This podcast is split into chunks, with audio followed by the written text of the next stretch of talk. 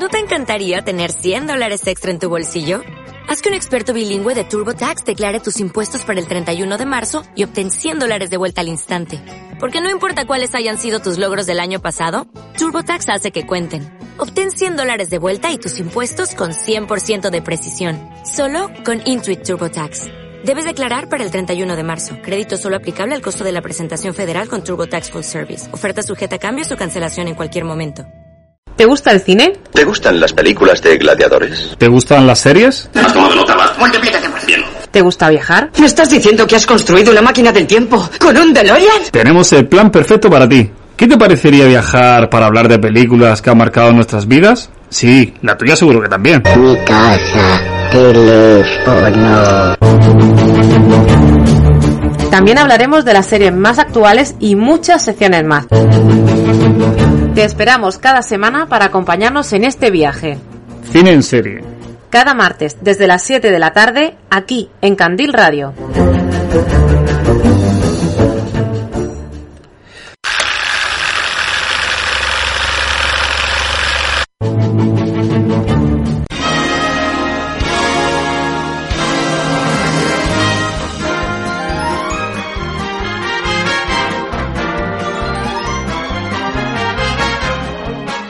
Hola, hola amigos de Cine en Serie y amigas de Cine en Serie y todo el mundo que le gusta Cine en Serie, le gusta el cine, la serie, le gustan los Oscars, claro que sí, porque esto es una época de Oscar, la época más bonita del año. Bueno, está también Halloween que también está chuli, ¿no, Mariano Martín? No, Halloween no está chula, Jesús Ibáñez. no? No sé por qué me dice eso. No lo entiendo. Para mí son los Oscars. ¿Ves, Y punto. ves películas donde la gente lo pasa mal y tú estás no, en tu casa, en tu cine, sin que nadie te Lo- pueda meter un lo- cuchillazo? Lo mismo hago en los Oscars. Veo películas que la gente lo pasa mal y estoy a gusto en mi casa, pero además luego me junto con unos amigos cinéfilos, frikis como nosotros, que Amiga. entonces eso es lo que más me gusta. ¿Y tenemos algún amigo cinéfilo, amiga cinéfila para acompañarnos en este programa? Dos. ¿Dos? Dos, uno y una. Tenemos a nuestra Amazona particular y habitual en estos lares, Merche Murcia. Bienvenida. Muy buenas tardes. ¿Qué pasa, amigo? ¿Otra vez tú por aquí? Me he propuesto hacer pleno. Ya está. Bien. Hay Los, que- los- los virus no pueden conmigo al final. Hay que compensar con el otro año, que a lo mejor hemos tenido un poquito más de faltica, ¿eh? y este año lo va a pillar tú con ganas porque vamos, va, va, va a todo. Y tenemos con nosotros esta tarde al hijo pródigo, que bueno, no puedo estar más feliz de tenerlo con nosotros. El gran Oscar Fábrega. Bienvenido.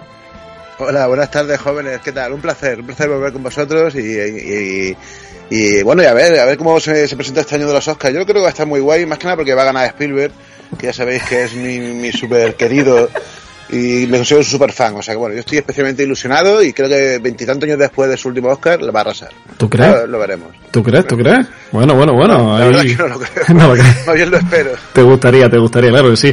Pues nada, vamos a dar comienzo al episodio decimosexto de la undécima temporada, programa 358 del total, como siempre recordando los vehículos para seguir cine en serie. A través de nuestra página de Facebook, Cine en Serie. De Twitter, arroba cine en serie. En la dirección de email cineenserie.gmail.com y en Instagram con el usuario arroba cine en serie. Nuestros programas los podéis descargar desde iVoox, iVoox, iTunes, iTunes, candilradio.com, TuneIn, Spotify. Si usted fuera al Almería no puede escuchar la emisora Candil Radio, por internet podéis hacerlo en candilradio.com y TuneIn. Bueno, Mariola, como siempre, nominación a la mejor canción, que nos quedan solamente dos. Bueno, pues tercer programa especial de los Oscar. Comenzamos con la cuarta canción nominada de esta edición, compuesta por una de las canciones mm, nominadas este año, por supuesto, y que forma parte de la banda sonora de Black Panther Wakanda Forever, compuesta por Ludwig Göransson, está interpretada por Rihanna y su título es Lift Me Up.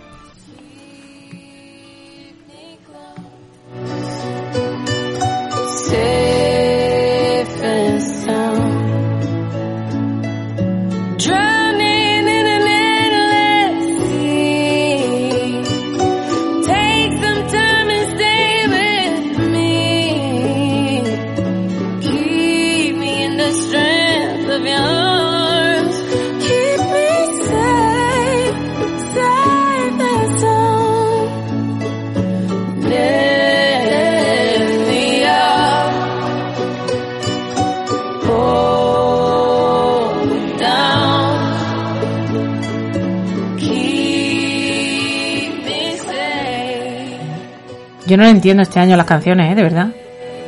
No pega mucho con Wakanda Forever, ¿no? No, no pega para nada. Pero ¿qué pasa este año con las canciones? Que son para dormirse todas. ¿Qué pensáis? Pues está igual que con la de Lady Gaga. que era encefalograma plano. Y nos rompe, nos rompe. No sé, la música es que ha cambiado mucho, ¿verdad, Oscar? Cuando éramos jóvenes la música no era así. Bueno, un, po- un poco así. La verdad es que yo solamente he escuchado tres de las canciones y son bastante, bastante plomo, ¿no? Bastante, uff. No sé, y bueno, la verdad es que eh, esta le pega igual de plomo exactamente que la película a la que le corresponde. Correcto. Wakanda Forever, que no puede ser más, ¿cómo, cómo decirlo? Que la, en la, la, Más pe- eso. la peli es, eh, no sé, este año como no ha habido un, un Oscar So White con este, esta nominación este año, que la única cuota negra que tenemos es, todo viene de esta película. Viene de esta canción, viene de la interpretación de la, de Angela Bassett y viene del actor de la película esta de Cosa Way, mm, que es el actor secundario, o sea, no hay, no hay más, no sé. Otro- por otro año se han montado más protestas por, con menos razones, pero bueno, es lo que hay. Eh, bueno, pues hoy las tres películas, vamos ya de lleno con las que, con las pelis que vamos a hablar, eh, tienen un, un, tienen en común, además de estar nominadas al Oscar, que están dirigidas por tres Juanes Palomo, ya que además de firmar el guion, las producen. O sea que son gente que ha dicho, déjame, déjame, que esto lo hago yo, sujétame el cubata que yo me curro la película. En dos acá. Y vamos con la primera de ellas.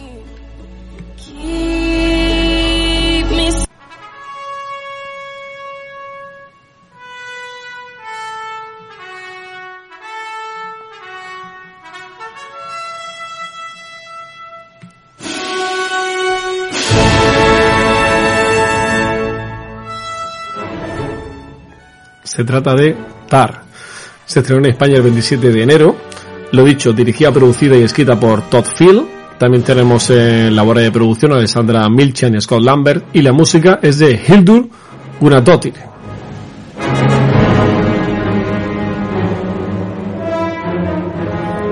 Tuvo un presupuesto de 35 millones de dólares y habrá recaudado la mitad.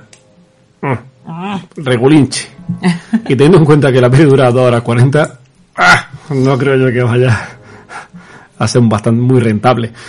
Bueno, pues la primera de las películas que traemos hoy es un drama psicológico que se desarrolla en un mundo que no suele verse, el mundo de la orquesta y del director, con la novedad de que es una mujer la que ocupa la posición central, un personaje interpretado de forma magistral por enésima vez por Kate Blanchett, que utiliza a otras mujeres para hablar de este entorno y así explorar la complejidad de las relaciones entre las personas que viven y trabajan en él.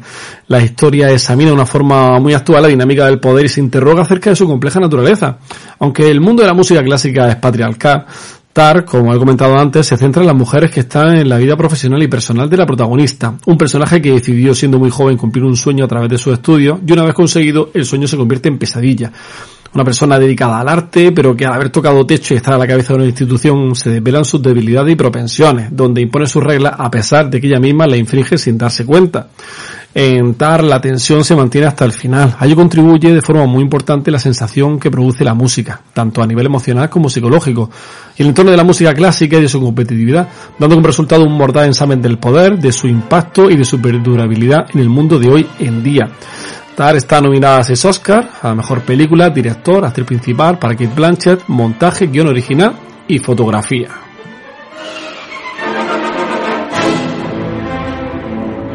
Comenzamos con una primera aproximación del film para Oscar Fábrega. ¿Qué te ha parecido esta película? Bueno, a ver, yo he de reconocer que la vi anoche, y la vi anoche porque había quedado con vosotros para, para, para hablar hoy, que si no, igual me la hubiese dejado porque me daba cierta pereza. Y, y ahora me arrepiento. A ver, la película es realmente buena, no voy a decir que, que sea mala porque no lo es, ¿no? Eh, y creo que es de esas películas que con el tiempo, con- conforme la vaya, la vaya digiriendo, me irá gustando más. Como me pasó, por ejemplo, con Almas en Pena de Ines Sharing, que en un primer momento me quedó un poco así y con los días cada vez me fue gustando más y ahora me parece una auténtica maravilla, ¿no? Eh, a ver, al margen de, la interpretación de Kate Blanchett, que es, ¿qué os voy a decir? No, es, está soberbia, es impresionante, además se come cada plano de la película. Eh, a mí me ha interesado mucho, no sé si vosotros opináis lo mismo, pero eh, me ha interesado mucho una lectura que no sé si la he sacado yo, porque igual estoy yo demasiado pendiente de ese tema o no, que es, eh, y, además me ha sorprendido que esté nominada a los Oscars porque, según mi lectura, debería ser justo lo contrario. Y es que creo que la, la película hace una clara apología en contra de todo este movimiento de, de las cuotas, de la inclusión forzosa y de, y de eh, eh, eh, no sé, esa constante actual de condenar la obra de un cualquier artista, de un actor, de un director, de un músico en base a su vida privada y no a su obra en sí. No sé si recordáis que hay una escena al principio de la película en la que ella está eh, impartiendo clases y hay un chaval que se niega, creo que es, a, a representar una escena, o sea, una, una obra de Bach, precisamente por, por su, por- porque está en contra no de su obra, sino de su forma de ser y de su, y de su, de su rollo, ¿no? Eh, además, la película, no quiero hacer spoiler de cómo termina ni de lo que acaba pasando y demás, ¿no? Pero guarda también mucha relación con esto, porque estamos hablando al final de, tiene que ver con el tema de los abusos sexuales y del uso del poder eh, en- y del sexo para, para esto, ¿no? Y creo que esa lectura es ba- bastante interesante, sobre todo porque la protagonista es una mujer. Imaginemos que fuese un hombre el que fue, el que lo hace. Además, no sé si recordáis que en la película hay un guiño muy guay a, a, a Plácido Domingo. Hay un momento en el que en, en el que se ve un, guiño a esto, ¿no? Entonces yo creo que hay una lectura muy sutil, o no tan sutil, igual yo lo he visto bastante sutil, que creo que merece la pena y que eh, me, ha, me ha resultado llamativo en este contexto actual de lo políticamente correcto y de y de este, esta obsesión por la inclusión a, cualquier precio que se da ahora mismo en Hollywood, ¿no? Y por eso me ha llamado un poco la atención que haya triunfado de esta manera. No sé, ¿cómo lo veis? Hombre, yo eh, ob- obviamente toca un tema muy actual porque porque porque es así y yo, yo a mí no me ha extrañado que esté que esté nominada por ese por esa por esa razón. Yo creo de hecho que gracias a eso está nominada. O ¿tú crees que sería algo que la penalizaría? Y yo creo que al revés, es algo que realmente la, la, ensalza. Y como ella también ha declarado que es bisexual, pues yo qué sé, pues ya todo el mundo, nadie se puede quejar nadie. Claro. Ah, a ver, también, yo también imagino que dentro de Hollywood también habrá un movimiento contestatario, ¿no? Que aunque se mantenga quizás subterráneo respecto a esto, creo que, que, poco a poco irá eclosionando con, con películas como esta, ¿no? Como en historias como esta, en las que se manifiesta quizás ese rollo, ¿no? De que hasta qué punto eh, nos estamos cargando muchas figuras eh, curiosas de- o importantes de Hollywood eh, por eso, por su vida privada. Y no hablo de personas que son realmente deleznables, ¿no? Como, por ejemplo, Kevin Spacey, por documentar algunos. Pero es que si nos ponemos así, si, no- si echamos, si esto lo aplicamos eh, en el pasado, no se libra nadie de la quema. Nadie. Imaginaos, ¿no? Imaginaos Charles Chaplin, por ejemplo, que se casó con una chica de 15 años, ¿no? Y por no decir decenas de casos más que hay de este rollo. Babylon también muestra muy bien esa, esa cara B de Hollywood, que sin embargo hoy en día parece que no, parece que aquello siempre ha sido como, como un- un- una, una balsa de aceite en la que jamás ha pasado nunca nada cuando todos sabemos lo que pasa en, en este tipo de, de ambientes. Pero bueno, esa cosa, la película, la verdad es que creo que debe- merece la pena verla y sobre todo reflexionarla, ¿eh? porque ya te digo, yo la tengo muy reciente, igual hablando y, y y revisionándola interiormente, seguramente me, me llegará a gustar mucho más. No, no, pues bueno, es una gran, gran crítica y una gran visión la que acaba de, de, de aportarnos, claro que sí. Eh, Merche, eh, ¿tú cómo has visto tal? ¿Qué, qué sensación te ha producido? Pues estoy totalmente de acuerdo con lo que ha comentado Oscar, pero además es que creo que el, el éxito radica en que es Kate Blanchett la, la protagonista, porque es la que le da brillo. Que no quiere decir que los demás no lo hagan, porque me han gustado mucho todos, pero es que ella se come toda la película, pero además es literal, porque está ella, pum, pum, pum, todas las escenas. Hay muy poco metraje en el que, en el que no aparezca. Y, mm, y luego eh, eh, me interesa mucho toda la reflexión que ha hecho Oscar, pero además eh, la misma Kate ha dicho, es que eh, si ves la película y no te parece que, mm, que la interpretación de esta mujer es como es como una tía muy bueno es que, es que no quiero hacer spoiler quien vaya quien vaya a verla. Muy de cierta manera es que desde luego no, no te has enterado de nada pero esto es lo que ocurre y, y esta es mi reflexión con las mujeres que quieren llegar a- y que lo desean que lo anhelan a puestos de, de dirección eh, pero no solo no solo en el mundo de la música en una empresa privada en una empresa pública en cualquier lugar. Siempre parece que tenemos que mostrarnos de cierta manera ser entre comillas unas lobas para que nos tomen en serio y para conseguir ciertos puestos. Esto aparte de la famosa cuota y tal, que yo no llego a estar tampoco de acuerdo con eso, que aquí hay que ver talento, no, no Ya. cuotas. Pero bueno, bueno. siempre cuando se hace algo para favorecer a algún colectivo que está que está peor tratado, pues también se cometen injusticias. Pero bueno, Claro, se lo estás quitando a eso ya, Eso eh, siempre, siempre, siempre será así. Eso no- De hecho, la película, si recordáis, comienza con una entrevista que es muy, una escena increíble que, que le hacen a ella, en la que precisamente hablan sobre eso, ¿no? Sobre, sobre el, el, el- el- la- cómo las mujeres poco a poco han ido llegando a, a ser directoras de orquesta, que imagino es que si hay un, un, un, un gremio en el que las mujeres han estado ninguneadas, uno de tantos, sin duda es este, de los directores de orquesta, ¿no? Clarísimo. Eh, y ella misma hay un momento de, de esa entrevista, eh, que es ficticia, claro, en la que ella dice que ya no quiere que nadie la ayude, ni que nadie le, eh, le, le, le, le, le dé un puesto por ser mujer, sino porque realmente lo merezca, sin que importe cuál es su sexo, ni su género, ni su condición sexual, ni nada por el estilo, ¿no? O sea que yo creo que también está, eh, esa lectura también es muy interesante y, y tiene su rollo la peli. Vamos a escuchar parte de, parte de esa escena. El tiempo es la clave. El tiempo es, es la pieza esencial de la interpretación. Tú no puedes empezar sin mí. Yo pongo en marcha el reloj. La mano izquierda expresa, pero la mano derecha, la segunda mano, marca el tiempo y lo hace avanzar. Pero a diferencia de un reloj, a veces mi segunda mano ¡ah! se para. Es decir, que el tiempo se para. Bien, la ilusión es que igual que el público, yo respondo a la orquesta en tiempo real. Decido cuál es el momento adecuado de reanudar, o de reiniciar, o de mandar el tiempo a la porra, pero la realidad es que desde el principio yo sé exactamente qué hora Ah, sí, es y en qué momento exacto vamos a llegar tú y yo a nuestro destino juntos.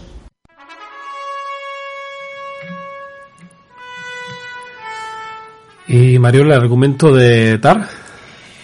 Lidia Tar es la directora de una de las orquestas más importantes de Alemania que se encuentra en la cúspide de su carrera, a punto de publicar un libro y de dirigir la quinta sinfonía de Mahler. Sin embargo, de un modo totalmente inesperado, su vida empieza a desmoronarse en las siguientes semanas. Esa es la, la música que estamos escuchando, la quinta sinfonía de, de Mahler. Y Mario, va, el reparto de, de Tar, bueno, te lo voy a contar yo, te voy a contar un, un poquito. Venga. Pasa, se nos va a echar el tiempo encima, no sé cómo vamos a hacer. Rápido porque no nos da tiempo. Sí, no, rápido no, tranquilo que luego me trabo, que bueno, yo- No, rápido me refiero a que corte el rollo. Vale, pues ca- a callar. Lidia Atar es la directora de la Filarmónica de Berlín. De origen humilde, su frialdad en todo lo que hace, aparentemente propia de un genio, infunde respeto y temor a parte igual entre los miembros de su orquesta. Consciente de su poder, no lo es tanto de los trastornos psicológicos que pueden infundir en los que la rodean. Kate Blanchett, la actriz que interpreta a este personaje, nació en el 69 en Melbourne, debutó delante de la cámara en 1990 con el film Caboria y entre sus películas más conocidas nos encontramos Babel, el curioso caso de Benjamin Button, el talento Mr. Ripley, la trilogía El Señor de los Anillos, Carl o Elizabeth la Edad de Oro. Y ha ganado dos Oscars por Blue Jasmine como protagonista y El Aviador como secundaria. Sharon Goodnow es la compañera sentimental de Tar, y entre ambas crían a su hija adoptiva Siria en un modesto piso de Berlín. Además es concertino en la filarmónica que dirige su pareja, y ese puesto, además de la vida social de, de su, de Tar, convertirá la relación entre ambas en algo complicado. Nina Hoss, que nació en el 75 en Stuttgart, es la actriz que interpreta este personaje, una reputada actriz alemana con 32 nominaciones y 25 premios a su espalda. Debutó en el 96 como, como actriz en la película Uncanny Main Midnight, seguro que no se va a decir nada como se debe No. pronunciar como lo he dicho, seguro. Internacionalmente lo hizo la temporada cuarta de la serie Homeland y entre sus trabajos más conocidos están las películas Bárbara, Fénix y La Audición, por la que ganó en 2019 la Concha de Oro en el Festival de San Sebastián. Francesca Lentini es la joven y abnegada ayudante de Tar, por lo que conoce todos sus secretos. En el futuro espera dirigir a su lado una orquesta, pero como no se fía del todo de ella, preparará un plan por si acaso. Interpreta a este personaje Noémie Merlan, que nació en el 88 en París, aunque debutó en el cine en 2011 en la producción francesa La Le Permission de Minuit, saltó a la fama ocho años después con la película Retrato de una mujer en llamas, y entre sus trabajos más conocidos están Le Ciel la tendrá, Jumbo y Un año, una noche, producción española que estuvo nominada en varias categorías en la pasada edición de Los Goya, que es la que está ambientada en los atentados de París, de la discoteca esta De famosa Bataclan. de Bataclan, efectivamente. Andris Davis es el mentor y predecesor de Tar que la ayuda a hacerse con un puesto tan complejo como el suyo. Hablan profesionalmente de forma habitual y en un- es una de las pocas personas en el mundo con la que ella se identifica, pero es consciente de que no quiere acabar como él. Julian Glover, nacido en Londres en 1935, eh, interpreta este papel e hizo su primera aparición delante de la cámara en el telefilm eh, A Midsummer Night's Dream y en su haber cuentan producciones como El Imperio Contraataca, 007 solo para sus ojos, Indiana Jones y la Última Cruzada y más recientemente le hemos visto en las seis temporadas de Juego de Tronos. Además prestó su voz a la araña gigante en Harry Potter y la Cámara Secreta. Es su mejor papel. su mejor papel. Sin duda. Yo ni la escuché. Olga Metkina es la joven chelista rusa cuya juventud y seguridad en sí misma hace que renazca la energía creativa de Tar, complicando su relación con la orquesta y con Sharon. Sophie Kauer, nacida en el Reino Unido en 2001, es una chelista y actriz anglo-alemana que debuta en el cine con esta película. Y dirigiendo todo esto se encuentra Todd Field, como hemos dicho antes. Su ópera prima fue la aclamada aclamada En la habitación, por la que estuvo nominado a cinco Oscar en 2001, a la cual siguió Juegos Secretos, que también obtuvo en 2006 tres nominaciones al Oscar y ha tardado 16 años en rodar su tercera película. Su rostro será familiar ya que su carrera la comenzó delante de la pantalla y hemos podido verla en películas como Twister, Ice White Shut o The Haunting La Guarida.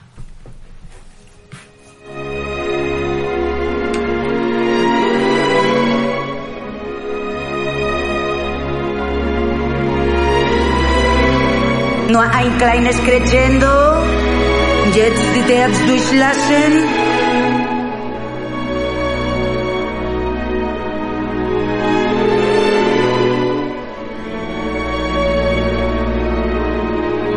Por favor. Por favor, por favor, por favor, tenéis que observar. Das ist ganz frei hier. ¿Ok? Debe ser como si una sola persona estuviese cantando con toda su alma. Eh, Sie spielen das wie eine Etüde. Yo estoy totalmente de acuerdo con lo que dice Lidia Tar. Totalmente de acuerdo. No, no pongo ni, ni, ni, no he quito ni una coma, ni un punto, ni he quito un acento. Bueno, mm, eh, ver la película en versión original es, por favor. muchísimo. Es absolutamente necesario. ¿Estás de acuerdo, verdad, Mariola? Sí, sí, no, eso, eso es Sobre que todo es que la actuación de ella es 50% y- mm, su voz. Sí. Ahora que la, eh, estoy escuchando doblada. Que no es que la dobladora no sea buena, pero Es que, es que el, el- el tono de voz, eh, la entonación, el, el volumen, el tono en sí eh, que le da es increíble. Pues sí, Por muy bien que lo haga la chica que lo dobla, Ujú. eh, vamos, aquí no, no, no le llega la suela del zapato. Voy a cerrar con la película, alguna curiosidad. Eh, Todd Field escribió el guion en 12 semanas durante el confinamiento pensando en una sola actriz, que es Blanche. Él manifestó que si no hubiera aceptado el papel, que no hubiera hecho la peli. Pues mira qué bien. O un tío que se tira 16 años en rodar su tercera peli y dice, pues tampoco, tampoco tengo prisa. Si no, pues ya está. Aunque Kate Blanchett de pequeña tocaba el piano, tuvo que volver a aprender. Eh, eh, además, también recibió clases de alemán y de cómo dirigió una orquesta. Y se nota porque la tía, vamos, que la ves que está como pez en el agua. Sophie Crauer, que no solo no había salido ninguna película, sino que no tenía ni idea de interpretación. Un amigo le dijo que se presentaba al casting y para prepararse se puso a ver unos tutoriales que hay en YouTube de Michael Caine, que viendo esta curiosidad me metí yo en YouTube, efectivamente, hay unos, unas clases que dio Michael Caine allá por los 70 o principios de los 80, con un montón de gente enseñándole cómo interpretar, cómo colocarse delante de la cámara, cómo, cómo hacer una y otra, una cosa y otra, y, y está muy, muy interesante. Y bueno, las escenas de la orquesta tocando son reales, y efectivamente que Blanche la que la dirigía. O sea que no había ningún truco. Aunque yo digo una cosa, no tengo ni idea de música clásica. Yo no sabría, mm, creo, diferenciar si mm, lo está dirigiendo una persona que sabe o que no. Porque no tengo ni idea. A mí me parece impresionante que simplemente haciendo un leve movimiento de brazo ya sepa cada uno de los, de los músicos lo que tiene que hacer. La verdad, me gustaría, mm, no sé, ver la que alguien me enseñara la diferencia. Entre las personas que saben Bueno, dirigir. pero ella explica también un poco, ¿no? El, que con una mano no sé qué, con la otra Con tal. tiempo y con otra, pero, pero yo intenté, yo intenté entenderlo y tampoco fui capaz de, de gastarlo del tiempo muy bien, ¿no? Pero bueno, que sí, supongo que tendrá su...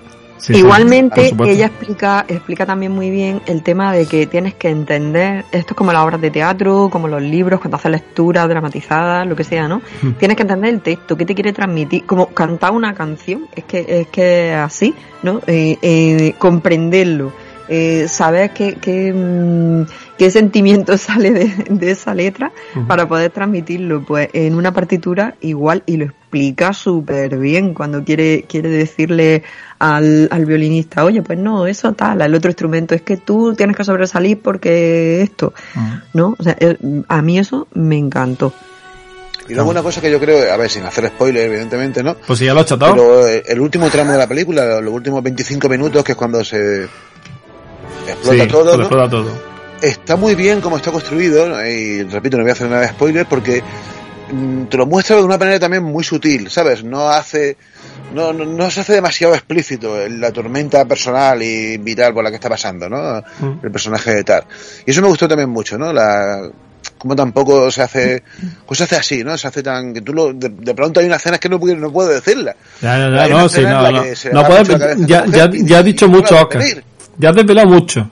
Ya, Lo que- lo- pero bueno, pero no, no, no, no, pero- no, pero- ya sabes cómo me pongo para que me invitas. No, pero no, pero no, pero ¿sabes lo que pasa? Que, que no solo tú, es que yo, eh, antes de ver la película, leí un poco sobre ella, básicamente lo que era el argumento, y ya estaban diciendo muchas más cosas de lo que de primera eh, puedes, puedes ver, porque hasta que no pasa una hora y media, no empiezas a ver otro tipo de detalles. No es que la película habla de esto y de esto, digo, a ver, lo de tener una posición de poder para hacer y deshacer, vale, pero todos esos temas que hay más escondidos que hurgando y rascando, eso no se ve de primera. Eso se va intuyendo después. Y a mí me parece muy interesante también el tema de cuando ve que, eh, que va a seguir, eh, o sea, que no va a cambiar su dinámica y con la nueva eh, chelista que entra va a intentar seguir haciendo lo mismo y se da cuenta que las nuevas generaciones como que no, como que no van a picar. Y eso, eso, también, eso también está bien, eso también es muy interesante. guay, sí, sí. Eh, Mario, ¿las opiniones en redes tenemos algo? Agua. Pues normal, sé que es una peli complicadilla de ver. Bueno, eh, ¿qué Bueno, pero yo, Uy, yo doy una ¿Ah? de mi tía que fue a verla al cine y Ah, por mira. eso también y a mí me, me- me- yo no quise verla antes. Me dijo que era infumable, que, que el personaje era intratable, que solo por cómo era ella no le había gustado nada la película, por cómo trataba a los demás. Entonces, que no Eso se enteraba bueno. nada cuando hablaban de, de, de, de temas específicamente eh, relacionados con la música clásica o con la Hmm. música en sí.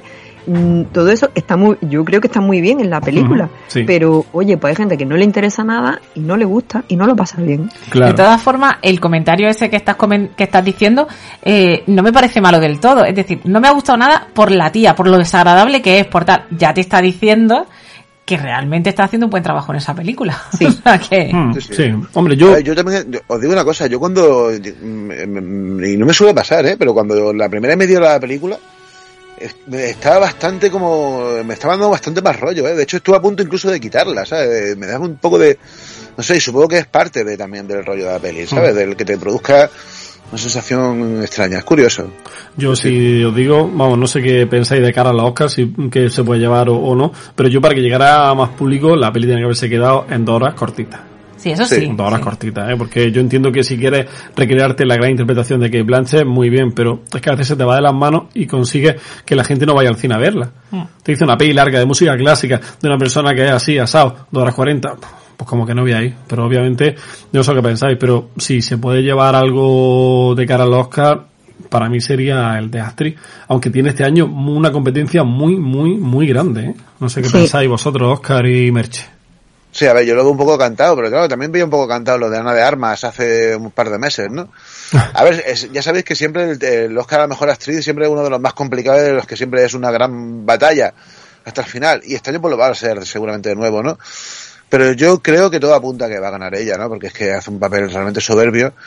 Y, y bueno, también viste muy bien, ¿no? Los- de cara a los Oscar que gane Kate Blanchett porque es una super actriz y es todo un talento. La verdad es que se ha mirado por todo. ¿Y tú, Merche, qué piensas? Yo creo que sí, que, que la única que le puede hacer algo de sombra es la, uy, perdóname que no me acuerdo el nombre, la chica de los Fabelman. De Michelle Williams. Pero ese es un, es un papel como muy, mm, que hemos podido ver en muchas películas, ¿sabes? Y este es muy concreto. Entonces, uf, pues lo que dice Oscar, que lo veo como muy cantado, pero nunca se sabe. Bueno, veremos cómo van sucediéndose los premios ahora estos, estos días. Eh, eh, para mí el más sufrido de todos y el, posiblemente el más meritorio sea el de el de la actriz Andrea Risburg por la película To Leslie, que la tía se deja cuerpo y alma y yo creo que la salud en la, en la película ya es espectacular. Pero yo creo que al ser una peli independiente no tendrá mucha mucha cabida en, bueno, en- realmente aquí en, en estos premios. Pero bueno, mm, quién sabe. El caso es que el que se la lleve este año se lo merece, eso está clarísimo. Y después de repasar la primera peli, nos vamos para la segunda.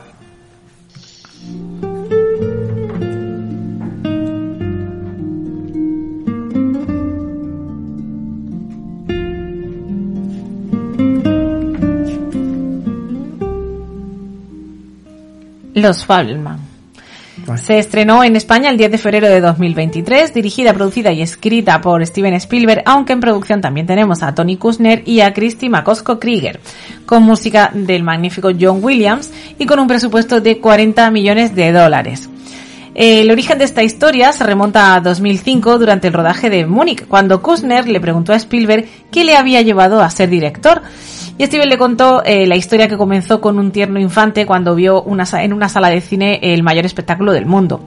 Los Fabelman es un retrato profundamente personal sobre la infancia de un muchacho estadounidense de los años 50.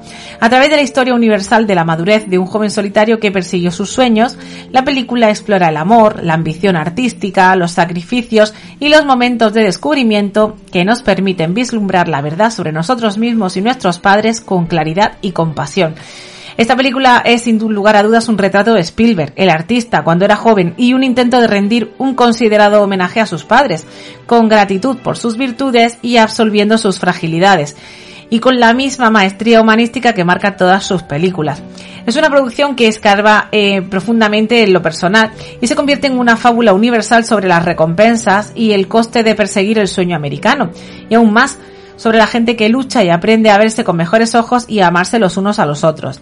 Nada de esta historia sería posible si no fuera por los actores que la interpretan de forma magistral, dando un toque personal a la representación de la familia real del director y convirtiendo este rodaje en uno de los más emotivos para Spielberg.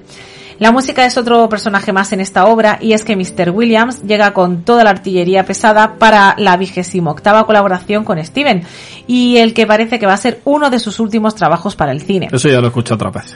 Bueno, pero es que recordemos que tiene 91 años. Ahí lo dejo. Ese hombre es un cibo.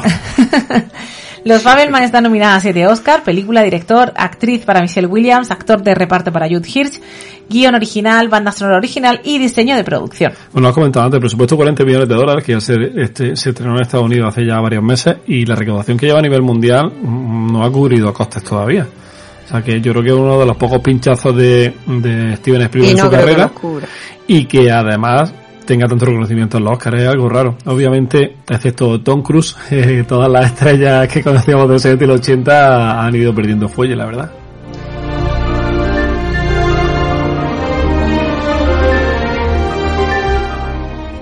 Bueno, Oscar, eh, que tú querías hablar de esta peli. Cuéntanos tus impresiones sobre, sobre la última peli de Spielberg. Bueno, a ver, eh, yo entiendo que la película eh, haya sido un poco un desastre en taquilla, porque es una película muy personal y creo que, que, no es una película realmente comercial, ¿no? Aunque, aunque lo pueda parecer, aunque la, la filme Spielberg, aunque tenga un reparto extraordinario y demás. Creo que su particular Cinema Paradiso, su particular eh, retorno a sus orígenes, eh, a mí me, me ha parecido una auténtica maravilla, por muchos aspectos, ¿no? Pero yo no soy imparcial porque yo siempre he sido muy fan de Spielberg y, desde hace muchísimos años. Y, yo he, he, entendido muchas de las cosas, muchos de los detalles autobiográficos que yo creo que el lector que no conozca demasiado su biografía igual no pilla, ¿no? Y por eso me ha encantado, porque está lleno de guiños a, a, su, a su biografía.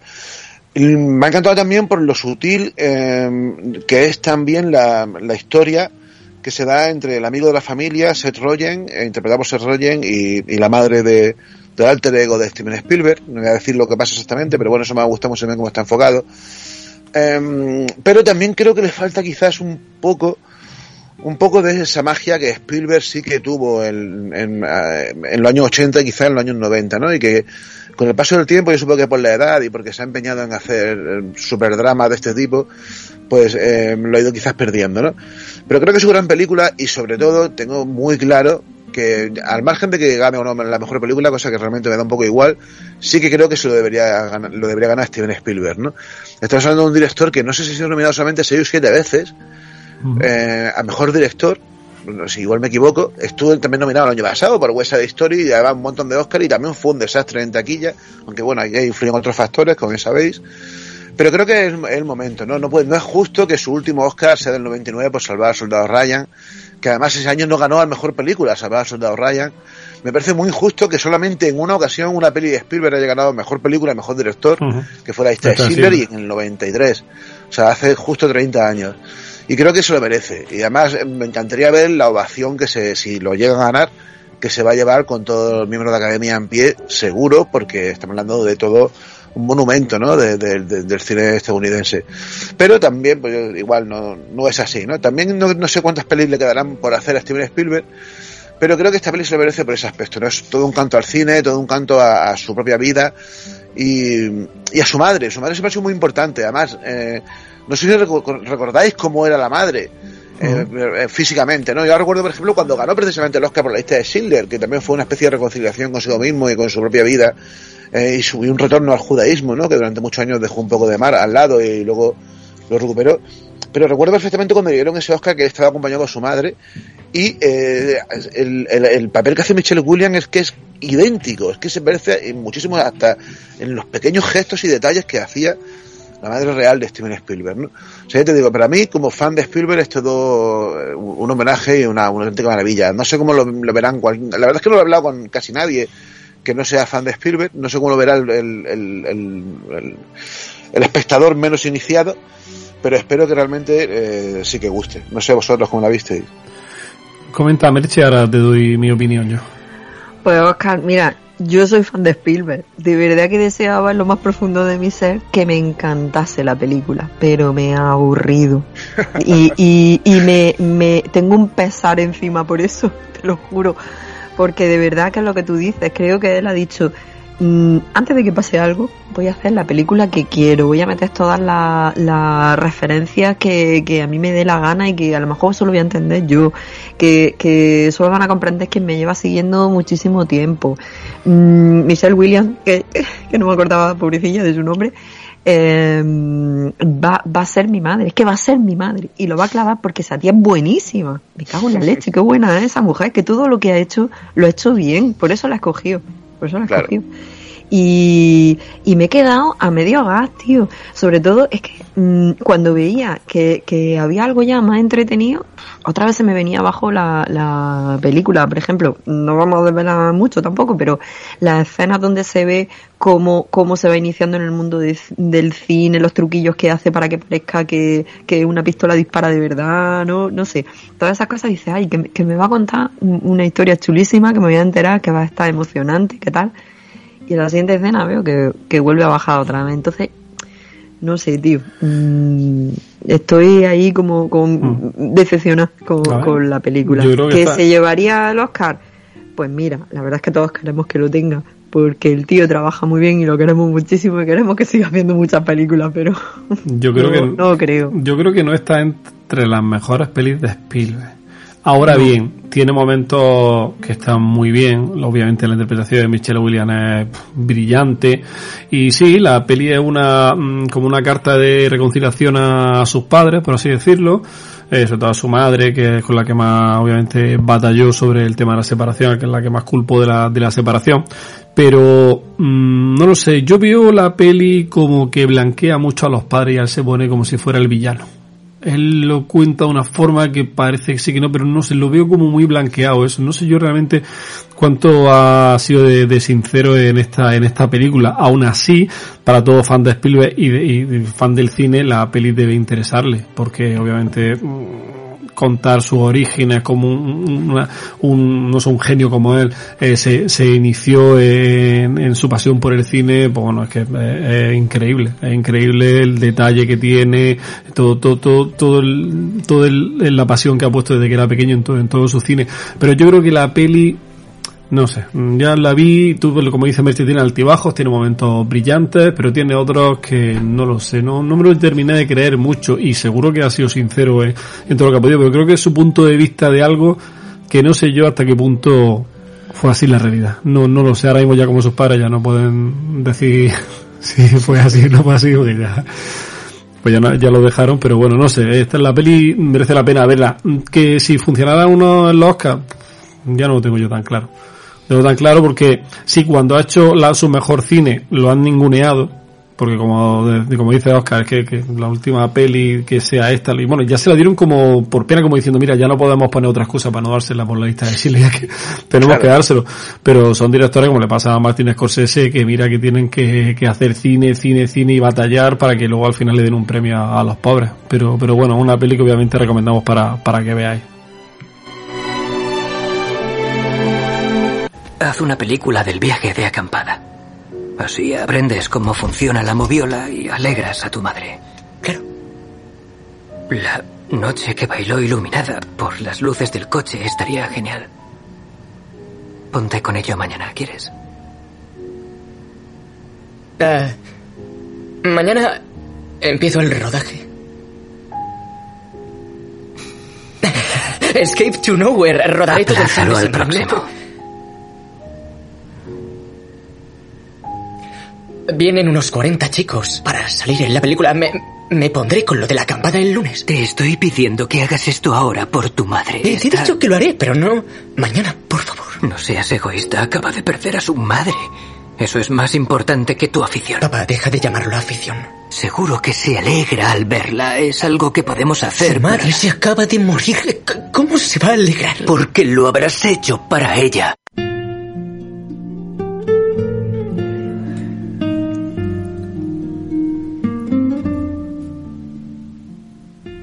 ¿El argumento, Jesús?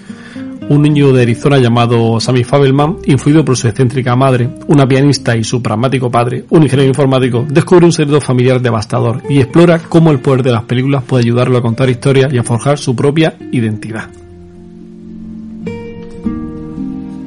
El cine, bueno, en este caso como modo de escape, parcialmente, pero bueno, obviamente una película que habla sobre una pasión y de cómo, aunque tus padres piensen que tu futuro debe ir por otro lado, tú tiras para adelante con tu, con tu idea y dices yo voy a ir para allá. Bueno, yo creo que es una película que puede llamar, que puede hacer que todo el mundo, no sé, que, que se deje llevar por su, por sus sentimientos y que bueno, aunque le digan que el futuro está escrito y debe tirar por un lado, que él haga lo que, lo que debe hacer. Y obviamente agradecemos que Spielberg, que Spielberg lo hiciera, aunque lo tuviera a favor a, a todo el mundo. Mario, el reparto de los Faberman, dime unos cuantos que, Que no, que no nos da tiempo. que no da tiempo.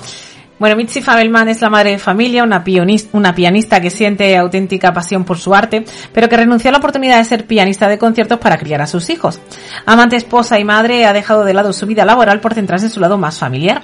Interpretada por Michelle Williams, eh, una actriz de la que destacamos películas como Bro, Broke My... Bro, Bro, bro, Me queda guay, Broke Broke Brokeback Mountain. ya ha pasado. Esa. Eh, Blue Valentine o El Gran Showman. En serie de televisión su trabajo más reciente es en Foss Verdon, que también hace un Hace un papelón. papelón, un papelón, sí. Bart Fabelman es eh, un veterano de la Segunda Guerra Mundial y diseñador informático pionero cuyo innovador trabajo en los sistemas de almacenamiento de datos le valió enormes progresos profesionales. Adora a su esposa y es un padre amoroso con sus hijos.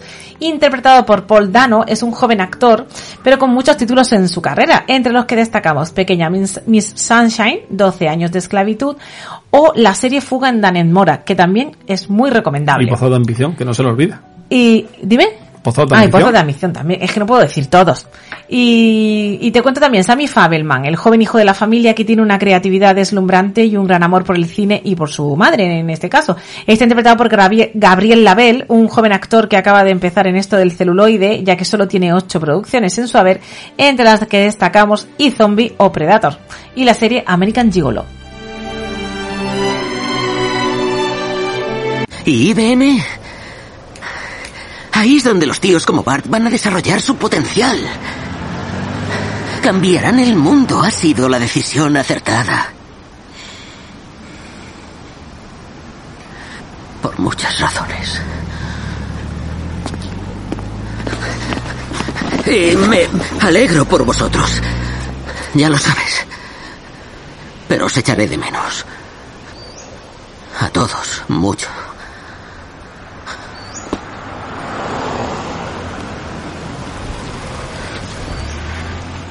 Piensa de mí lo que quieras, pero si dejas de hacer películas le romperás el corazón a tu madre.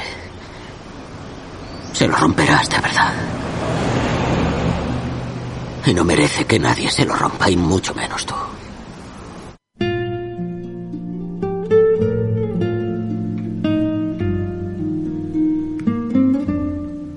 Que escucho el doblaje y es que me dan puñalada en el corazón. Este personaje que hemos escuchado es Benny Lowe, es el mejor amigo de Bat y tío honorífico de los hijos del matrimonio Fabelman. Está interpretado por Seth Rogen, un actor canadiense que comenzó con películas como Donnie Darko y series como Instinto McKinley. Se dio a conocer con películas del tipo Virgen a los 40 o Super Salido y recientemente hemos podido verle en series como Pam y Tommy o The Boys. Pam y Tommy también hacía un papelón. Boris es el misterioso tío de Mitzi Fabelman y rompe la vida de la familia en un momento trágico y deja una impresión imborrable en Sammy Fabelman. Es una figura enigmática, la oveja negra de la familia, a que apenas se mencione que literalmente se escapó para unirse a un circo y convertirse en domador de leones. Ahora, hablando de esto, está la serie por ahí de Ángel Cristo que mejor no la veáis. Bueno, para más tarde trabajar en la industria del séptimo arte en las épocas de cine mudo. Está interpretado por Joe Hirsch, un veterano actor de Nueva York, que comenzó con películas como Serpico. Eh, destacamos sus papeles en Independence Day o Una mente maravillosa, que hago aquí un pequeño inciso, que este hombre esté nominado. ¿Cuántos salen en la peli?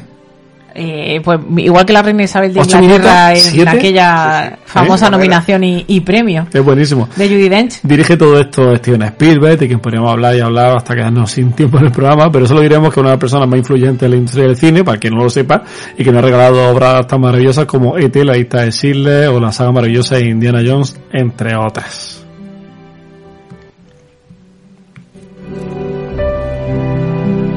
Es demasiado, ¿no? Es... Parece un altar, casi.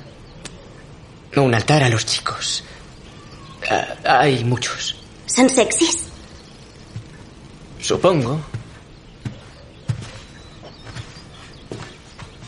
Bueno, Jesús, no. Jesús es sexy. ¿Eso no es pecado o algo así? No lo sé. Él se nos presentó como un hombre. Un hombre joven y atractivo. Podría haberlo hecho en forma de chica, o de anciano, o de alguien con lepra, pero... Nadie sabe qué aspecto tenía.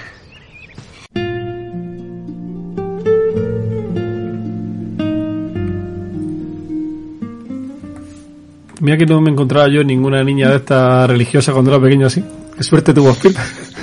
Mariana, cuéntame alguna curiosidad de los Fabelman. Pues mira, aparte de las joyas y adornos que Mitzi lleva en la película son propiedad de Leah Adler, la madre de Steven Spielberg. Además, toda la escenografía está casi copiada de foto- fotografías reales de la familia Spielberg, aunque es verdad que le daban un cierto toque, ¿no? Pero, o sea, no, no era una copia fiel exacta, exacta, pero sí que es verdad que eh, tenían esa, esa esencia. Eh, así que entrar en el set de rodaje cada día se convertía en una experiencia realmente emotiva para el director que en más de una ocasión lloró al entrar al set y ver todo eso montado. Las cámaras que utiliza Sammy durante toda la película son reales y con cinta dentro, por lo que todo lo grabado fue eh, utilizado después. Sammy además tuvo que aprender a trabajar con ellas y se quedó una de las cintas como souvenir. Eh, y por último os cuento que John Williams se ha convertido en la persona de mayor edad nominado al Oscar en cualquier categoría y es que como tiene 91 años pues mm, Es complicado que no sea así. ¿Tenemos alguna opinión en redes sociales de los Fabelman o hemos tenido no tenemos agua? solo una solo una ¿eh? Venga, solo una que dice Belén Cazorla en Facebook nos dice entiendo que es un alegato al cine pero no me ha cautivado más allá de la interpretación de la madre para mí La La Land sigue destacando en cuanto a la magia del cine y conseguir hacer realidad un sueño muy de acuerdo Belén aunque Oscar me mire con José sí No, no, a ver, que me diga otra, que me diga otra mucho, pero la la desde luego que no, vamos. Bueno, Oscar, venga ya, suéltate definitivamente con los Fabelman. Venga, tu impresión de cara al Oscar. Venga. A ver, eh, creo que lo va a tener difícil, pero yo creo que sí se lo va a llevar Spielberg. Creo que va a ser un poco, venga, la, la academia va a decir, ya está, bien, aquí lo tienes campeón, va a ser un momentazo y se lo va a llevar, pero simplemente por ese reconocimiento, ¿no? De alguna manera, el mismo que lo hicieron cuando la lista de Schindler, aunque evidentemente la lista de Schindler es muchísimo mejor película que esta, ¿no? Eh, y posiblemente también es mucho mejor película que esta West Side Story. El año pasado no hablé con ustedes Eh, sobre esta peli. es verdad. Pero, pero West Side Story, que también estuvo nominada, es brutal. Y es una, una de esas películas de Spielberg que, por desgracia, por lo que pasó, ha quedado un poco en el olvido. Y yo creo que este año va a ser un poco, eh, se van a devolver por lo que pasó también el año pasado, ¿no? Porque en condiciones normales creo que esa película hubiese arrasado en los Oscars y sin embargo pues no fue así. Eh, también os digo una cosa, y lo digo también como fan y como gran eh, amante de Spielberg. Eh, eh, hubo un cambio en su carrera muy drástico que es cuando fichó a Janusz Kaminski como director de fotografía, que fue a partir precisamente de la lista de Schindler. Y este hombre a veces lo hace muy bien, como lo hizo muy bien en West Side Story, pero otras veces no tanto, ¿no? Y en esta película quizás le pasa un poco eso, que es como demasiado sobria cuando creo que debería haber tenido un toque más mágico, un toque más eh, del Spielberg de principio de los años 80. Y le ha faltado quizás el tocar la fibra sensible de toda persona maya del cinéfilo, como por ejemplo sí que tocó Giuseppe Tornatore, ¿no? Con Cinema Paradiso, que de alguna manera todo el mundo esperaba que iba a ser el particular Cinema Paradiso de Spielberg, para mí lo es, pero como fan. Y yo creo que el gran público pues no lo ha entendido así y ni lo va a entender así. Pero yo creo que sí lo va a ganar Spielberg. Espero. Y creo que va a ganar nada más que ese Oscar, no va a ganar ni ninguno más. Eh, y bueno, John Williams, pues ahí está, los va a enterrar a todos. Está clarísimo. Eh, Merche, ¿tú qué opinas? Pues mira, mm, me- no lo sé, no lo sé, porque yo la veo una peli como Mudandas por casa y, y solo para mm, como hacerle un homenaje ya se lo buscarían en otro momento. Eh, solo porque el tío es súper trabajador y hace cosas muy bonitas. No. No, no, creo. lo siento mucho. ahora, en el vi- alma. viendo- Te La verdad quiero que, mucho, como Steven. decía antes eh, Jesús, a Scorsese se, se lo dieron por la Infiltrados aquella, que fue Ya. una buena película, pero bien- fue algo así, ¿eh? Fue una Sí, jugada sí, sí, de ese sí. tipo, de Sí, llamada sí, a sí. este tipo que se nos muere. Y, y mira que se nos han muerto gente sin darle Oscar en la vida, que no pase con Scorsese. Pero fue diferente, fue diferente, tío. Infiltrado tenía ahí su Es- incluso trama, estabas todo el rato ahí enganchadito. Sí, esta yo- no, esta no, te da igual lo que pase. De todas formas, viendo, viendo la competencia que tiene en dirección, al de Alma en Pena e Initiating, al de Tar, al del Triángulo de la Tristeza y al de Toda la vez en todas partes, pues sí, Por pues eso la es que que yo creo que lo- es bastante lo probable podría eso, ganar. tampoco tiene rivales. Vamos a ver, También, ya, también. vamos a comentar, ya comentaremos en vivo en la ceremonia, a ver la broma de toda la vez en todas partes, a ver a dónde, a dónde nos lleva. Que no quiere decir que no sea una buena peli Oscar, que sé que la has visto 24 veces. Pero, No, a ver, yo por mí, pero- oja- ojalá esa película ganase todo, menos el de mejor director. pero bueno, ya te, ya te digo, que como gane toda la en todas partes, abrimos el melón para que el año que viene gane la de Ant-Man o... si se pone. Pero bueno, Hay- eh, Oscar mejor Donut, ¿verdad? También este año. Bueno, por supuesto, por supuesto. Debería ser así. Eh, y ya nos vamos con la última, ya sin tiempo, básicamente nos vamos con la última película de la semana.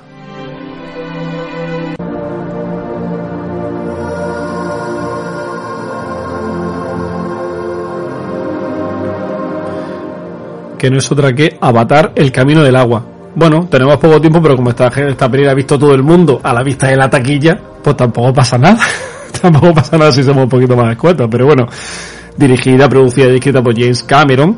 Colaborando en la escritura nos encontramos a Rick Jaffa y Amanda Silver. Y en la producción su inseparable multimillonario John Landau. Inseparable multimillonario porque ha producido todas las pelis que están de la pataquina de la historia, esa de si no es multimillonario, pues tiene un problema.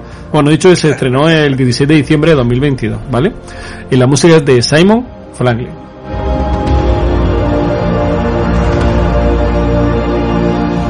Que viendo el historial de este compositor, la verdad es que poquita cosa ha hecho interesante. No sé cómo, cómo le ha le ha cedido esta, esta parte tan importante de, de la película. Pero bueno, el presupuesto que rondó los 450 millones de dólares en la actualidad lleva superado los 2.300. Eh, le saca, eh, creo que son 2 millones de dólares a la tercera, a la cuarta peli que es Titanic, que con el reestreno que se hizo hace unos días para recaudar más dinerillo y, y lo, lo superó una semana, luego le bajó en otra y ya, ya está. O sea que este hombre también es multimillonario, obviamente.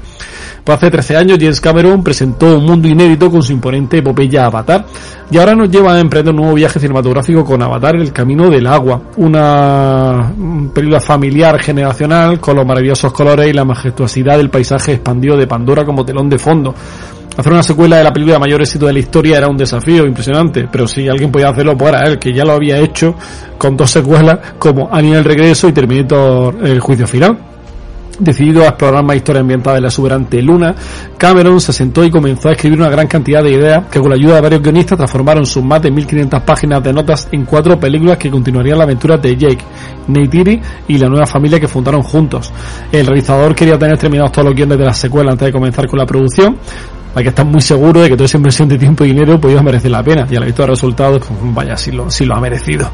Con Avatar el camino del agua James Cameron vuelve a crear una experiencia inmersiva en la que el público siente estar al lado de los personajes acompañándolo en su aventura erigiéndose como un nuevo hito tecnológico y creativo en el que el director amplía el horizonte de la narrativa cinematográfica utilizando con maestría tecnológica una 3D mejorada respecto a la Avatar original, Cameron transporta a los espectadores al interior de la historia, permitiéndole habitar los entornos esplendidamente detallados de Pandora y dándole la oportunidad de atravesar ese majestuoso territorio junto a los protagonistas.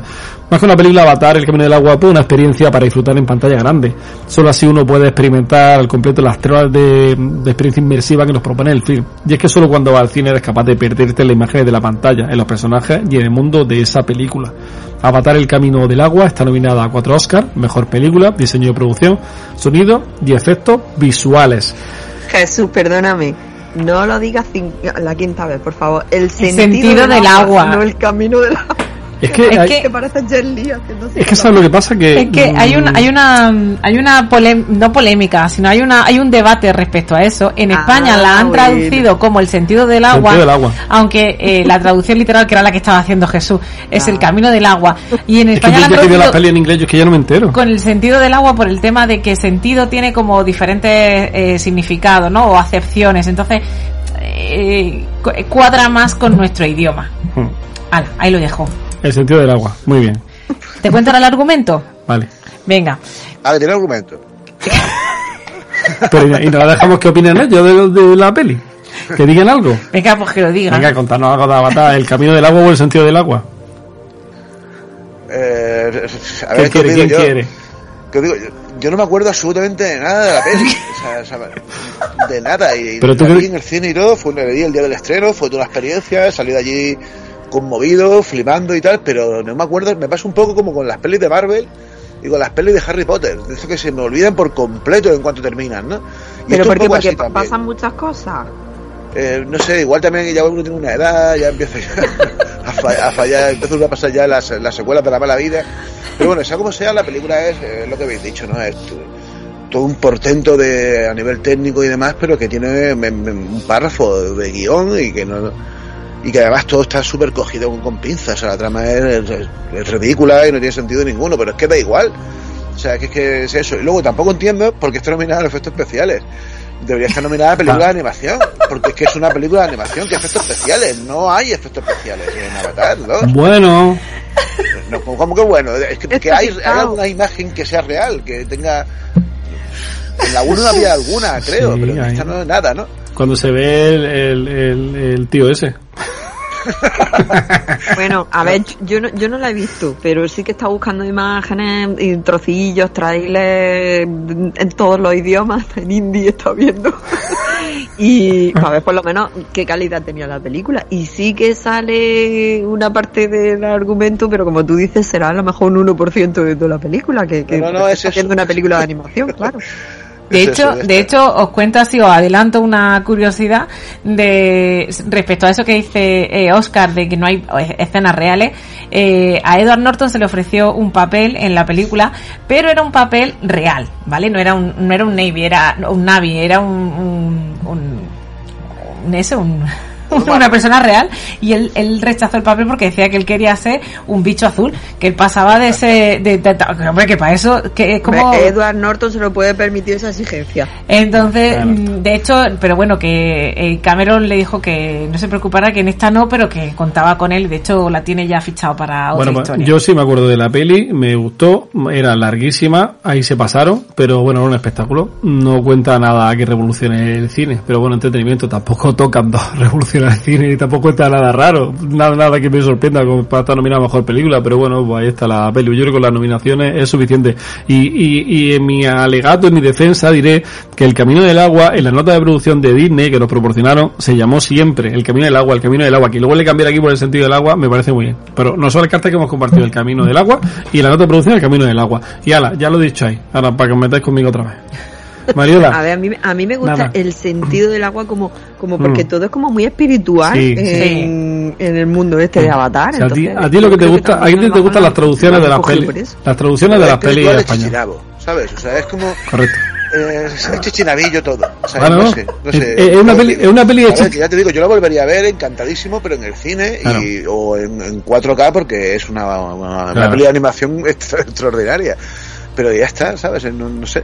Sí, pero ver, sí. Tampoco esperaba otra cosa, Pero- ¿eh? Tam- Tampoco la 1 era eh, que ver de la mi valle, ¿sabes? La 1 también era eh, algo Pero mira, similar, eh, en azul de Pocahontas. Suele, Pero muy bien hecho y todo, pero sin más, ¿sabes? O sea que, bueno, bien. suele ser habitual que las pelis de Chichinabo traduzcan los títulos más, como en esta ocasión. Si el sentido del agua está mal traducido.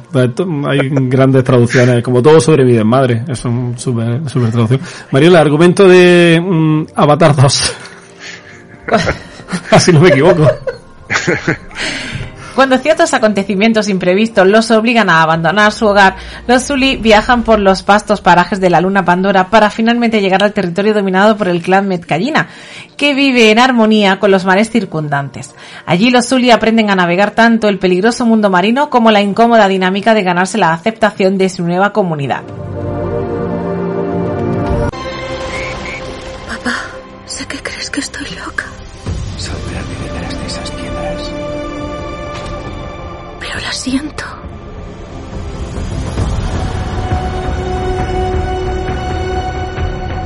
Oigo su latido. Está cerca.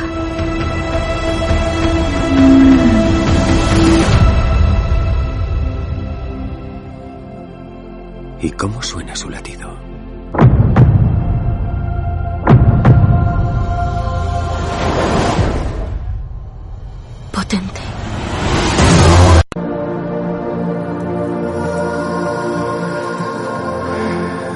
Bueno, para hoy es con el reto de comentar el reparto eh, en un minuto y medio. Por lo menos la mitad. Yo, yo acepto el reto. Mira, Aunque digo un montón de tíos azules. Pues sí, pues sí, estoy de acuerdo con Oscar. Y mira Bueno, que la peli me gusta, mira, pero es que no da tiempo. Hay gente, mira, voy a contar a siete en minuto y medio, vaya a flipar. Jake Sully es un marine convertido en líder de los Navi. En esta ocasión, ante la gran amenaza que se cierne sobre él y su familia, se verá obligado a abandonar el lugar en el que vive para proteger a los suyos. Sam Worthington, que nació en 76 en Inglaterra, inter- interpreta a este personaje. La primera vez que lo vimos delante de la cámara fue en un episodio de la serie Ya Alerta Roja, en el año 2000. Se convirtió en una estrella mundial con Avatar y entre sus títulos posteriores destacaremos Furia de Titanes y su secuela, o Everest. Neytiri es la guerrera Navi pareja de Jake, y en esta ocasión tendrá que lidiar entre sus obligaciones y deberes para con su familia y su clan. Zoe Saldana, que nació en el 78 en Nueva Jersey, es la actriz que interpreta, se pone en la piel de este bicho azul. Su debut en televisión fue en el 99, en un episodio de la mítica Ley y Orden. Su primer blockbuster fue Pirata del Caribe, La Maldición de la Perla Negra, al que después siguieron La Terminal, Star Trek, Avatar, Colombiana, Guardianes de la Galaxia o Vengadores Endgame. Como la familia de los Sully es tan extensa y no tenemos tanto tiempo, pues daremos unas pinceladas de los hijos. Nete Jam, que es el que todo lo hace bien, el mayor, lo interpreta James Flatters. El siguiente en edad es Loak, desesperado por ganarse la aprobación de su padre, lo interpreta Brittany Dalton. Tuk es la pequeña, una niña audaz, traviesa y muy pegada a su madre y a su abuela y a su hermana mayor. La interpreta Trinity Joe Bliss. Spider, que es un niño humano que fue abandonado en Pandora cuando era muy pequeño, con quien los hijos de Sully y Kiri en particular tienen un vínculo especial eh, que se lo interpreta Jay Champion. Y terminamos con Kiri, que es la hija adoptiva adolescente, avatar de la doctora Grace. Está interpretada por Sigourney Weaver, que nació en el 49 en Manhattan. Debutó también en televisión en la serie del 70 Somerset y la recordamos por títulos tan conocidos como Alien, Cazafantasmas o Gorilas en la niebla. Yo voy a ser más escueta todavía. No me deja ni poner la escena, venga, venga, pues tira, vale. Venga. Rona Latsahik es la matriarca chamánica del clan Metangika. Está casada con Tonowari, eh, también que es eh, del clan. Eh, este, este último lo interpreta Cliff Curtis y a la primera Kate Winslet, que nació en Inglater- Inglaterra en el 75 y a la que recordamos por películas como Titanic o Criaturas Celestiales. Su mm, eh, Quaritch es el reconstituido veterano recombinante que ahora tiene la ventaja agregada de tener un cuerpo Navi de 2 metros 80 de altura. A mí me encanta ese personaje. Stephen Lang eh, lo interpreta, eh, que tiene más de 135 producciones en su haber. Eh, bueno, diremos, entre sus películas destacamos Muerte de un viajante, Proyecto X, Tombstone, Old Man y Avatar 1, evidentemente. Y el maestro de ceremonias de todo esto es James Cameron, eh, un canadiense nacido en 1954 que debutó como director en el 81 con la secuela de Piraña, a la cual le siguieron películas tan conocidas como Terminator y su secuela, Aliens el regreso, Abyss, Mentiras arriesgadas, Titanic y Avatar. ¿Por qué acudes aquí? Solo quiero a mi familia salvo.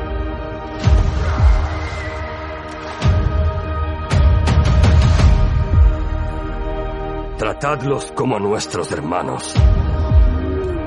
Enseñadles nuestras costumbres. ¡Más deprisa, chico del bosque!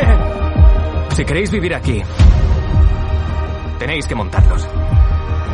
Te sigo.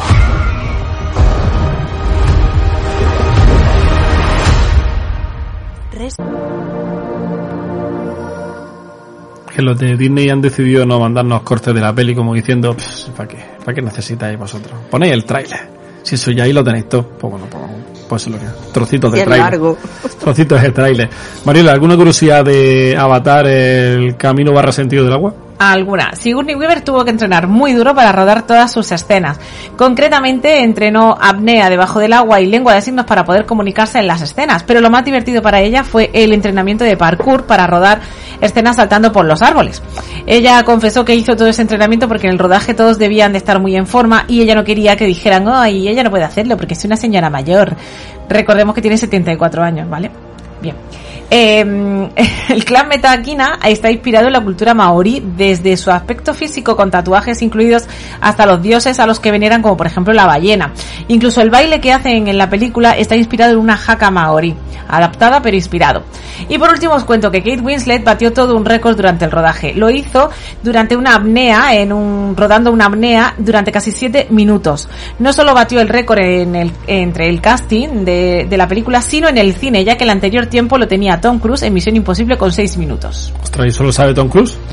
Eh, creo que sí, Vale, y creo que se ha, ha se- dicho sujétame el cubano. se va a tirar un día de apnea. se ha propuesto Un día entero. sé. Creo que la Tocan tres con Tom Cruise bajo el agua. ¿Quién ha sido el que le ha metido un palo a Tom Cruise por el tema de, de todo lo que está haciendo ahora, de las escenas tan peligrosas y además que está demostrando que es un superhombre? Que están, están diciendo que todo esto lo está haciendo porque quiere vender la cienciología por todo el mundo y que está dando mala imagen de... No sé cómo a alguien se le puede ocurrir hablar más de Tom Cruise, la verdad. El que habla huyendo de Tom Cruise es precisamente Spielberg, que, que, que le ha elogiado, ¿no? En la última, creo que fue ayer mismo, ¿no? Diciendo que gracias, le ha dicho, le ha dedicado unas palabras a Tom Cruise de la- del que se había, pele- pues, habíamos quedado bastante con él, precisamente por culpa de la cienciología, y ha dicho algo de que gracias a Tom Cruise, eh, algo así como que ha salvado el cine, ¿no? De Hollywood gracias a Tom Cruise. Claro, pues como pasa con, como pasa con, con esto, con Santiago Segura, con todos sus cines, que le han metido mucha caña siempre, pero el que hace que la gente vaya al cine aquí en España básicamente en masa es Santiago Segura, con sus torrentes y con sus padres y con su lo que sea. Pero bueno, Sus trenes. María, ¿tenemos alguna opinión de Avatar en redes? Tenemos una. Eh, nos dice Cine Adicción, maestría técnica sin precedente. Maestría técnica, bueno, correcto. Pues yo estamos Pero es que eso estamos se ve en el estamos. Digamos que no hace falta estamos todos de acuerdo. James Cameron, si es que James Cameron es un grande, ¿no? Yo, yo la verdad es que no, no apostaba nada por la peli, habiendo visto que la primera nos sorprendió a todos, y este iba muy de sobrado, sí, sí, voy a rodar la 2, la 3, la 4, la 5, y yo, pero bueno, ¿pero qué me, qué me va a vender? Bueno, pues no ha vendido entretenimiento, yo al menos me entretuve, larga, porque es cierto que es larga, pero yo disfruté en el cine de la, de la, Sí, de- pero de la eso película. ya, ya lo dijo. Y, y a mí me parece muy guay que el tío se lo proponga y además consiga hacerlo, porque yo ya estaba pensando, no va a llegar nunca esta película, yo estaba deseando, a mí la primera me, me flipó, soy de ese clan que, que estaban todos avatar, avatar. Sí, no, a también. o sea, y- y- a ver, yo, me- yo no contaba con ello, ¿eh? yo aposté en contra de James Cameron, he de decirlo, y, y perdí. Yo pensaba que iba a tener su éxito, pero no tanto. Me sorprendió Y- mucho y muchos retrasos y mucho tal, digo, no sale, no sale. Y de hecho yo creo que lo va a petar con la siguiente, que no sé si se estrena este año, ¿no? ¿O ¿Sí?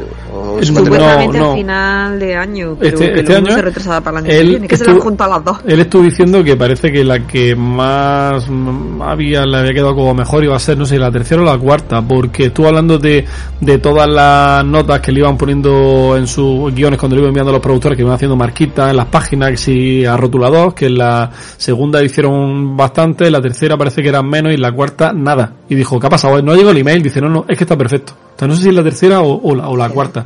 Pero bueno, este hombre lo que nos venda, yo creo que iremos al cine a verlo porque es puro... si al final decide hacer cinco, que era su idea Sí. inicial, pues bueno, vamos a ver si tiene carrete para las cinco. Y si son igual de entretenidas, Claro. pues y, venga, hay, y hay que valorar eso. saga. Un tío que dice las pelis que verlas en el cine.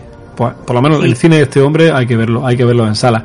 Entonces, para los Oscars, ¿qué opináis? Que algún premio técnico puede que se lleve, pero como se lleve el de mejor película, nos vamos, ¿no? No, está claro, eh, y, a- es que ya te digo, yo es que efectos especiales eso es que sí, pero es que realmente eh, no. O sea que sí. Yo creo que sí ¿no? se lo va a llevar el efectos especiales, pero que, es que realmente no, son- no, no sé, es que ya, ya te digo, a mí me, me perturba un poco eso. Claro, porque nosotros entendemos, a ver, a lo mejor entendemos efectos especiales los de los de Sammy, el de el de los Fabelman, ¿no? Claro. con la, con la esta de, de madera así ¡puf! para que salte arena y que parezca que hay una O sea, bomba. no, por ejemplo- Y claro, esto que es solo trabajo, ordenador, un tío sentado en una silla, una tía sentada en una Es que- silla, dando las teclas. Es que si, pues, si no pero Oscar, muy si no Oscar para ti, efectos especiales, o sería sin novedad en el frente o tocan Maverick. Porque todo lo demás son pantallas verdes. Está claro, está claro que entonces será esta, digo yo, vamos. Sí, sí, sí, podría ser. Esta, esta, sí. Bueno, pues hemos llegado a- al final de- del programa Sano y Salvo. Nos ha pasado como siempre de, de tiempo, es lo que hay. Pero bueno, es que siempre se me hace corto grabar con, con vosotros, con Merche, con Oscar, con cualquiera del equipo Oscar. Me tiraría aquí horas y horas. Lo que pasa es que Candil Radio, pues a lo mejor se enfada o los que van detrás de nuestro programa empiezan a decir, bueno, ¿por qué pasa aquí? Pero bueno, solamente nos pasamos aquí en los Oscar y de todas formas tendréis oportunidad todos los oyentes de disfrutar de los comentarios de nuestros compañeros en la, en la noche de autos, la noche del 12 al 13 de, de marzo, que volveremos a retransmitir los Oscar en la Casa del Cine con público, ya irán poniendo en redes sociales cómo podéis asistir asistir a, a la gala para acompañarnos. Y nada, que os emplazo Oscar y Mercedes para esa noche mágica. Muchas gracias por haber venido al, al programa. Y, y nada, que nos vemos en, en 14 días. La semana que viene no tenemos programa por ser festivo el día de Andalucía, o sea, ya volvemos en la siguiente semana con las tres últimas pelis que, que nos faltan. O sea, que lo he dicho, muchas gracias Oscar. Muchas gracias a vosotros, ha sido todo un placer y nos vemos el 12, 13, 13. Doce, Sí. sí, bueno. Mercedes, muchas gracias una semana más. Y ya te tienes que apuntar a la siguiente para hacer pleno de los cuatro programas, ¿eh? No nos vayas a fallar. Ah, qué, pre- qué presión, aquí estoy, hombre. Y Mariola, nos vemos en 14 días. Nos vemos el 14 días, Jesús Ibáñez. Hasta luego. Adiós. Chao.